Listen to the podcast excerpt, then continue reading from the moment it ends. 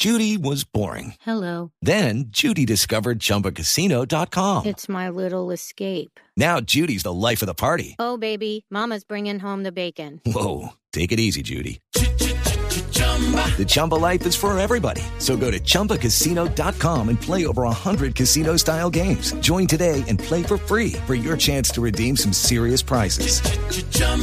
ChumbaCasino.com. No purchase necessary. Void where prohibited by law. 18 plus terms and conditions apply. See website for details. Esta es Blue Radio, la nueva alternativa.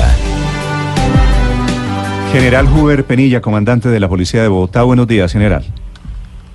Sí, muy buenos días, Néstor. General, ¿cuántos capturados ayer en los disturbios aquí en la ciudad? ¿Cuáles son los cargos? ¿Cuál es el balance?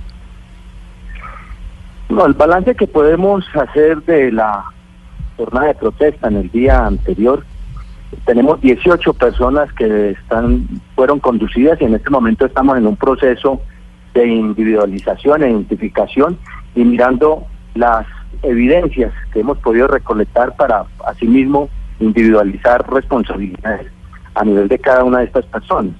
Tenemos 12 policías que fueron llevados a centros asi- asistenciales para ser valorados por el, la- las consecuencias de las agresiones de que fueron ellos víctimas.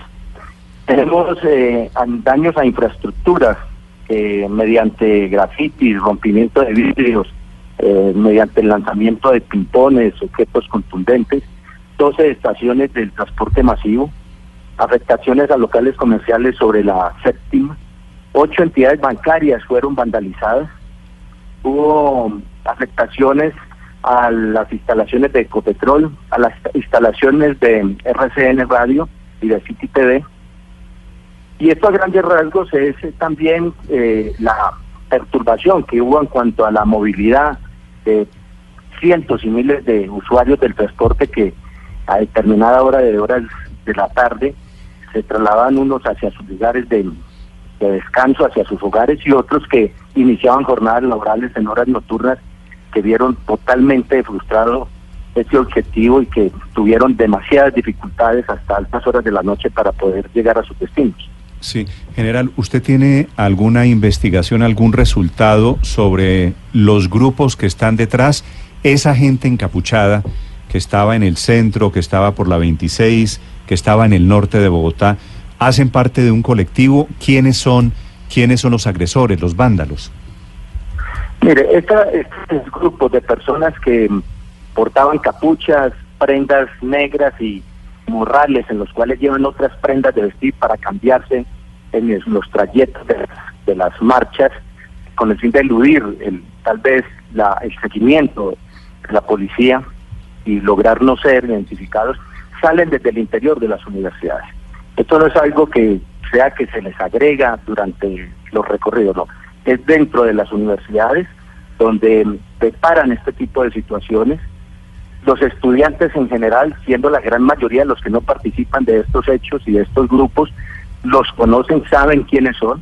Ellos preparan todos estos elementos como son estas bombas molotov, estos elementos incendiarios, explosivos, los preparan dentro de la universidad y salen ya con ellos única y exclusivamente con el fin de llevar a cabo los, los hechos vandálicos. Son corrientes que están dentro de las universidades que el único medio de hacerse escuchar, expresar, es mediante el uso de la violencia y del vandalismo. Y esos grupos que están dentro de las universidades, nos dice usted, general Penilla, ¿tienen un nombre? ¿Tienen una identidad? ¿Tienen un propósito? Tienen varios, son grupos radicales. Ya sobre esto, con Fiscalía General de la Nación, hay unas investigaciones en curso sobre las cuales mm, esperamos avanzar mucho más con los últimos hechos que se han presentado, no solamente en el día de ayer, sino en hechos anteriores, meses anteriores, y sobre lo cual, vuelvo y repito, en esto ya hay unas investigaciones con la Fiscalía General de la Nación que nos va a permitir seguir avanzando dentro de lo que es el conocimiento y poder llevar a cabo lo que es la individualización e identificación y judicialización de estas personas. General Penilla, no es la primera vez que pasa en las manifestaciones de los últimos días. ¿Por qué no se pueden evitar? ¿Por qué no hay información que permita prevenir o infiltrar esos grupos de delincuentes dentro de las universidades? Vuelvo y le digo, Néstor, sobre eso nosotros estamos, pero hay que tener en cuenta Solamente en lo transcurrido del presente año se han presentado más de 1.600, mm, estamos sobre las 1.630, 1.635 tipos de protesta llevados a cabo en la ciudad de Bogotá, eh, de lo que podríamos llamar asambleas, bloqueos, concentraciones, marchas, mitines. Sobrepasamos las 1.600 por diferentes dinamizadores, desde el ámbito educativo, el social, eh, problemáticas eh, de organizaciones sociales, del transporte, del comercio. En el último mes, dos, dos meses, se presentan aproximadamente convocatorias de marchas y movilizaciones entre dos y tres semanales. Y, y sobre eso es que estamos nosotros haciendo un trabajo de inteligencia para poder saber cuáles estas están derivando y están siendo aprovechadas por estos grupos radicales para causar los desórdenes del anterior. General, eh, usted sabe, la policía sabe si este grupo de vándalos es el mismo que de pronto eh, cometió otros hechos como el de la Plaza de Toros de hace unos años o los desórdenes en Transmilenio. ¿Tienen algún indicio de que se pueda tratar de un grupo que desde hace varios años viene eh, atacando a la ciudad? Tienen, eh, digámoslo así, hay una hay una línea de conexión entre ellos, pero podríamos estar hablando que a nivel de la universidad hay varias corrientes y varios de estos grupos. El principio fundamental de estos grupos es el uso de la violencia. Ellos no admiten que se pueda hacer uso de unos derechos y que se pueda llegar a exigir el cumplimiento de cierto tipo de situaciones o de exigencias si no media la violencia para poder ser escuchados.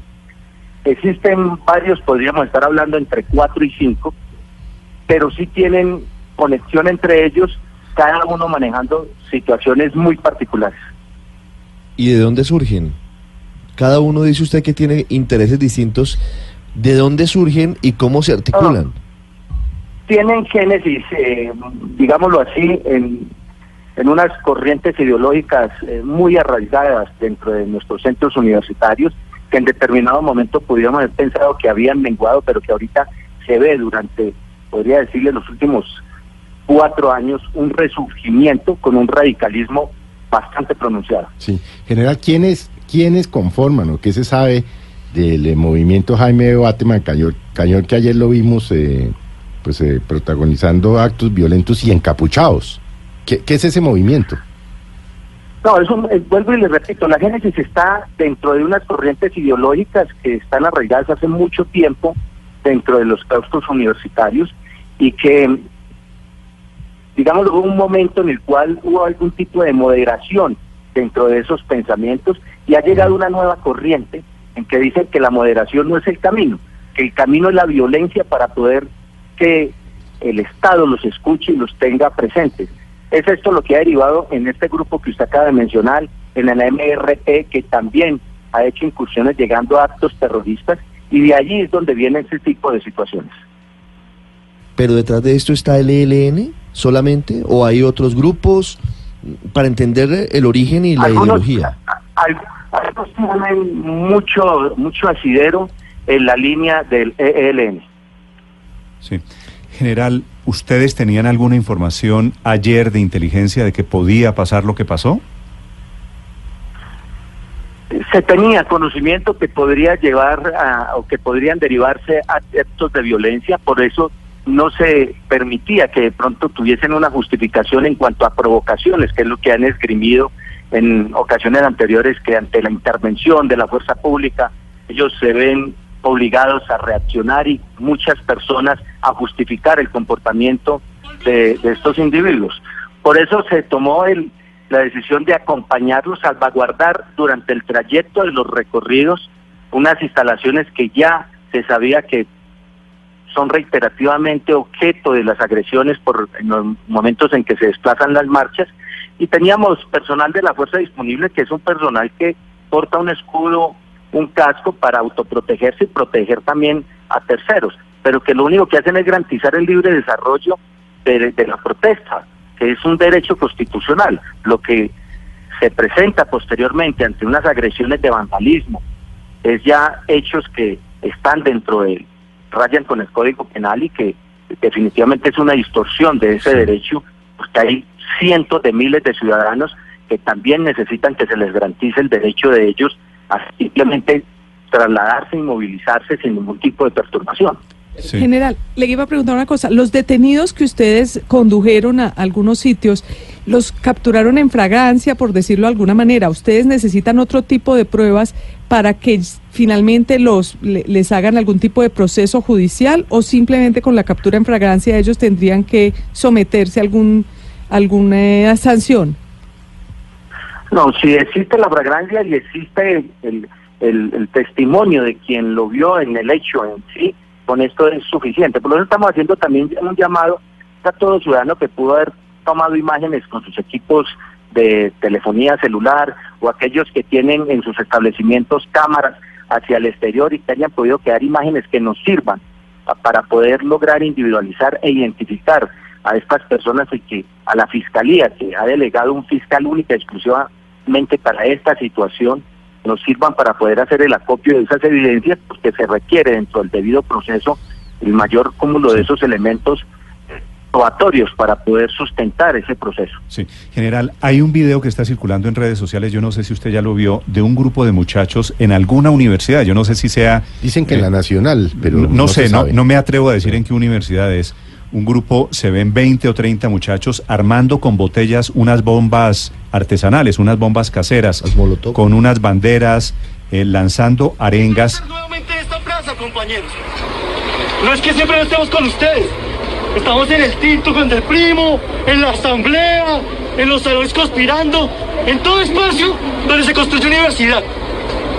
Pero esta vez es más grato el encuentro porque volvemos a la fiesta, compañeros. A la fiesta que es la revolución. Volvemos como movimiento Jaime Bate Mancayón.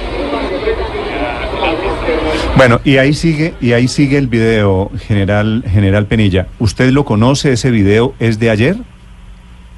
Estamos, eh, Néstor, eh, lo conozco, estamos haciendo esas verificaciones a nivel de inteligencia para saber el momento y lugar donde eh, tuvo origen este video para poder avanzar dentro del conocimiento del mismo. Pero lo que se ve ahí eh, pasa regularmente dentro de esos eh, eh, de esas universidades. Eh, son movimientos totalmente radicales, vuelvo y repito, que si usted en el transcurso del video los escucha, siempre hay un momento en que dicen que la manera en que se pueden hacer sentir es mediante el uso de la violencia. Todos esos elementos que se ven ahí, están siendo preparados, son los que utilizan posteriormente durante el transcurso de las marchas. Estamos a nivel de las unidades de inteligencia para saber dónde y qué tiempo fue eh, que tuvo origen este video. Sí. Y una pregunta final, general Penilla, le agradezco esos minutos, sobre otro video, el video del carro rojo en el norte de Bogotá anoche.